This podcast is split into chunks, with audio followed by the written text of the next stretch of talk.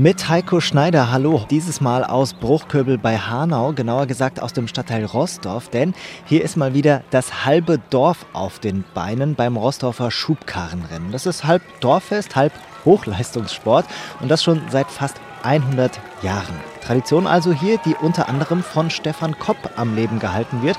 Er ist Vorsitzender des Vereins Schubkarrenrennfreunde Rostorf. Ja, 1927 gab es vorne in der Gaststätte zum Löwen eine Wette an der Theke, ob man nicht mal mit den Schubkarren, die damals, wo noch Mist drauf gefahren wurde, ein Rennen macht und wer das schaffen würde von denen, die da gesessen haben. Und da hat das den Start genommen und wurde wirklich jedes Jahr weitergeführt. Und heute bin ich ein Teil dieses Ganzen, des 98. Rossdorfer Schubkarrenrenns. Da nehme ich dran teil. Mit mir, ja, sozusagen ein Profi, die Irina Heinzenberger. Sie sind schon häufiger äh, mitgelaufen hier. Worauf muss ich achten? Haben Sie noch einen letzten Tipp für mich?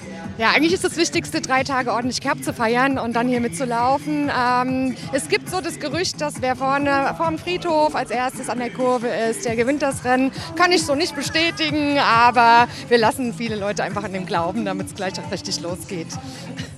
Alles klar, dann probiere ich das mal. Also Ziel muss sein, vorne in der ersten Kurve der Erste zu sein. Probiere ich mal aus. Also, los geht's. Erste Erkenntnis, 45 Kilo schwerer Schubkarren und damit Rennen klingt leichter als es ist. Dann die berüchtigte erste Kurve am Friedhof, die lange Gegengerade.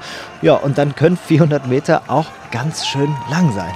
Was für eine Qual. Ja, also dann muss ich fragen, wie, wie war ich denn? Gratulation fürs erste Mal, super gut geschlagen. Ja, doch, sehr gut. Und äh, dadurch, dass es nicht ganz so kalt ist, hat es auch nicht so wehgetan, denke ich. Hm? Weil sonst bei Minusgraden, da muss man richtig beißen. Ich bin trotzdem, muss ich sagen, immer noch aus der Puste. Vielleicht überlasse ich das jetzt eher den Leuten, die es ein bisschen besser drauf haben als ich. Lass mir noch ein bisschen Zeit. In zwei Jahren gibt es das 100-jährige Jubiläum. Vielleicht komme ich dann wieder. Vielleicht habe ich bis dahin auch wieder ein bisschen mehr Luft. Ausbruch Göbel Rostorf, Heiko Schneider.